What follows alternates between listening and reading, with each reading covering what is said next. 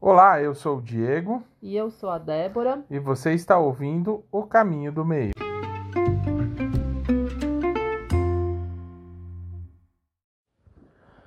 Bem-vindos, muito bem-vindos ao nosso primeiro episódio do nosso Divã de Casal aqui. É, a gente escolheu o, o tema Caminho do Meio, que dá nome a este canal, para começar a contar um pouco da nossa história e dividir experiência com vocês.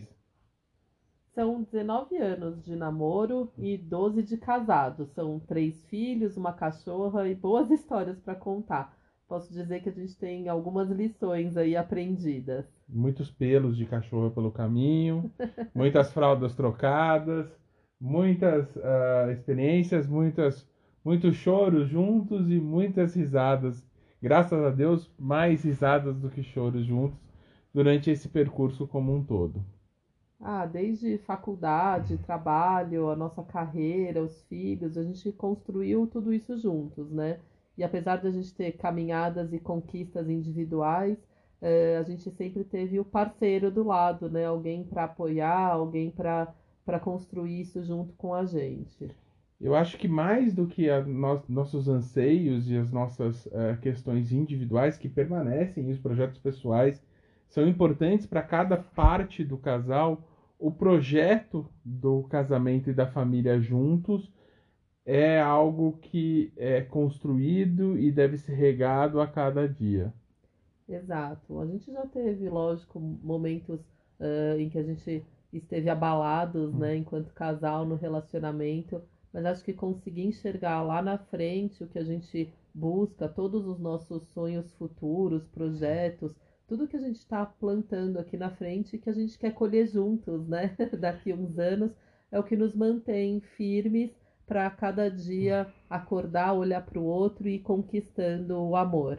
E o que é bacana é que muitas das vezes a gente encaixa o projeto da família como um ju- junto e traz aquele projeto individual das- da, da pessoa, da Débora, o meu, e, e, ah, passa a, a, a trazer aquele projeto como um projeto de família em conjunto, e aí a partir daí, muitas das vezes, um dos. Para que aquela pessoa, para que, a- que a Débora para que o Diego consigam atingir determinada meta pessoal, o outro parceiro passa a, cortar um dobrado, que é uma expressão muito usada em casa aqui, para garantir que a, que a gente que dar, a- dar o apoio e, a- e, e garantir que a pessoa conquiste aquilo. Até porque se não fosse assim, eh, algumas atividades seriam impossíveis de serem feitas, né? Com três filhos, uma casa, as- e todas as, as nossas obrigações, né? Enfim, aquilo que a gente precisa eh, fazer enquanto pais, né? né? Eu, um desses projetos que eu posso citar foi o mestrado que eu fiz.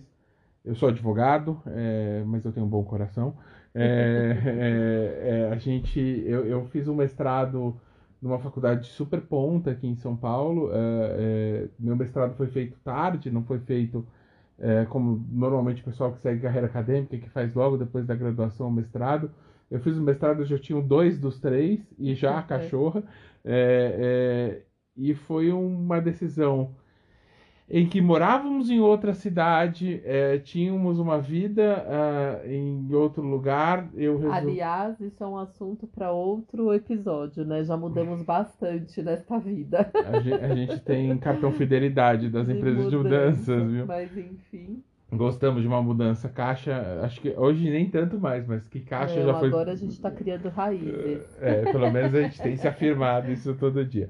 Mas vamos lá. É, é, e aí a gente é, chegou no momento que eu passei na prova, ganhei uma bolsa do mestrado, e aí eu olhei para a cara dela e falei: bom, o meu emprego que, que eu tenho hoje não vai, não vai permitir que eu faça, que eu siga esse sonho. Acho que vou desistir. E ela, com, com o olhar firme e encorajador que ela, só ela tem, pegou e olhou pra mim: Não, vai desistir nada, que isso, vamos lá. É, a gente vai e fomos morar na casa do meu sogro e minha sogra durante um tempo. A gente consegue desconto aqui, desconto ali. Você, eu acabei pegando uma consultoria é, e com, com alguns clientes, foi, consegui fazer uma renda. E por conta disso, eu acabava tendo que pegar todos os finais de semana e me, abra, me abraçar em livros e não que ele tenha achado ruim fugir de todas as festinhas infantis que eu fui sozinha durante dois anos é... com os meus filhos. Confesso que festa infantil não é uma das coisas que eu mais gosto no mundo mas enfim. Mas foi um momento bastante emblemático de sacrifício que eu lembro que a primeira vez que a gente conseguiu sair no final de semana e ir num parque com a presença do Diego a minha filha e meu filho olharam para mim, o papai vai, ele vai ficar aqui com a gente. Então foi uma coisa realmente um sacrifício em família para que o Di conseguisse uh, conquistar o mestrado.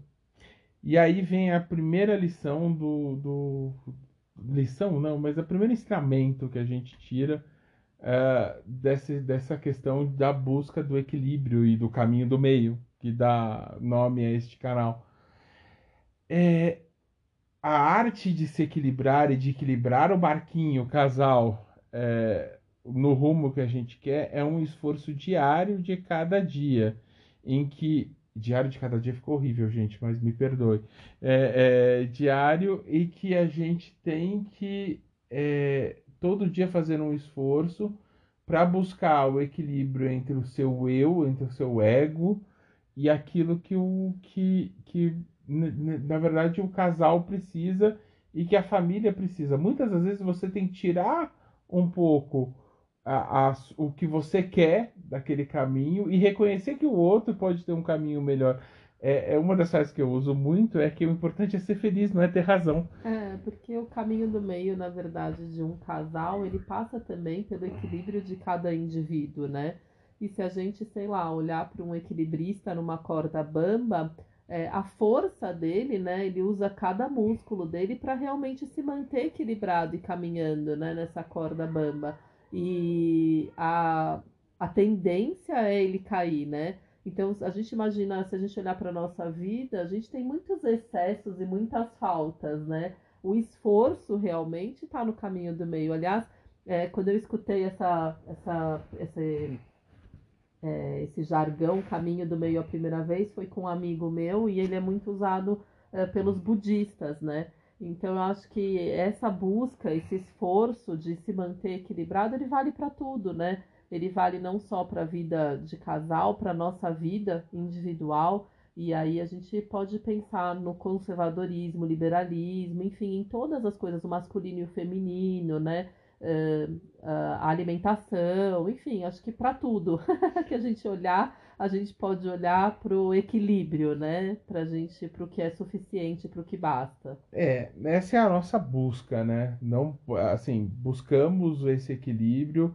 e ainda Uh, estamos longe de atingi-los é, plenamente. É humano, né? É, de atingi-los plenamente, assim. É, mas cada dia que passa, esse final de semana, a gente está gravando agora num domingo, né? É, esse final de semana a gente está com metas aqui de é, voltar a fazer exercício, de conseguir é, ter uma vida mais saudável para algumas coisas, é, e isso é muito importante para a gente, mas são metas que a gente já persegue há algum tempo, alguns anos, e por vezes falhamos no excesso ou na falta. É, mas qual é a nossa mira nessa história toda? Por que mirar no caminho do meio e não, não mirar nos extremos? Porque nos parece que é, esse caminho do meio é o, é o que é mais acertado e é o que vai gerar a maior tranquilidade na navegação que precisamos. Assim, é, esse equilíbrio de, de, de forças entre yin e yang, entre, entre é, ego e, e alma, entre excessos e, e, e, e falta, é, esse, esse equilíbrio nos, nos permite a trilhar um caminho muito mais sereno. E acho que serenidade numa sociedade extremamente rápida e cheia de necessidades e, e o tempo inteiro é, implorando para que você consuma mais, faça mais, queira mais, etc., acaba é, sendo ouro. E acho também que, que quando a gente é, pensa no caminho do meio, né, quando a gente pensa no equilíbrio, a gente passa muito pela questão do se conhecer, né, do, do autoconhecimento. Aliás, acho que a, a vida né, é autoconhecimento, acho que o ser humano é, busca a expansão de consciência, evolução constantemente, o aprendizado, e, e é inevitável, né? E se eu pudesse, por exemplo, olhar quando foi que a gente começou a, a cair essa ficha do, do equilíbrio entre, entre nós enquanto casal, entre os filhos e tal, foi justamente para olhar para isso, para eu olhar para as minhas necessidades, olhar para aquilo que me acolhe, para aquilo que me cuida amorosamente, para eu conseguir depois me fazer estar a serviço do outro, do relacionamento, né? Enfim. E acho que o relacionamento também é uma grande escola. E não tem um relacionamento mais intenso do que o relacionamento de casal e o relacionamento de pais, né? Familiar. Porque a gente está aqui o tempo inteiro juntos. E acho que na pandemia isso ficou muito latente, né? Então é um momento que, que ah, as emoções estão à, flor da pele, né? A gente está é, com uma dificuldade enorme de se ater ao presente, a gente fica o tempo inteiro olhando para frente, tentando achar soluções e buscar alternativas, é, e aí a gente pega, né, silencia e de novo, né, vamos buscar o equilíbrio, vamos tentar se trazer para o presente, vamos tentar é, olhar para aquilo que me cuida agora, nesse momento, né? Enfim, calar tantas vozes, às vezes nem assistir noticiário, enfim, né? Não se deixar abalar pelas notícias do, do mundo. É, além do medo, né? A pandemia jogou, bagunçou o tabuleiro todo de todo mundo. É, a ponto de ter muitos casais, inclusive, que não estão resistindo ao coronavírus. é, acho que a pandemia causou uma crise, é, uma crise não, mas causou é, a necessidade do, do, das duas pontas do casal se olharem de frente e, se, não, e deixarem de se esconder dentro daquela rotina do dia a dia, de sair para trabalhar, etc. E muitas coisas aflor, se afloraram no meio dessa, dessa, desse turbilhão de emoções, de medo, de sensação de escassez, do que vai ser com meus pais, com seus pais, etc.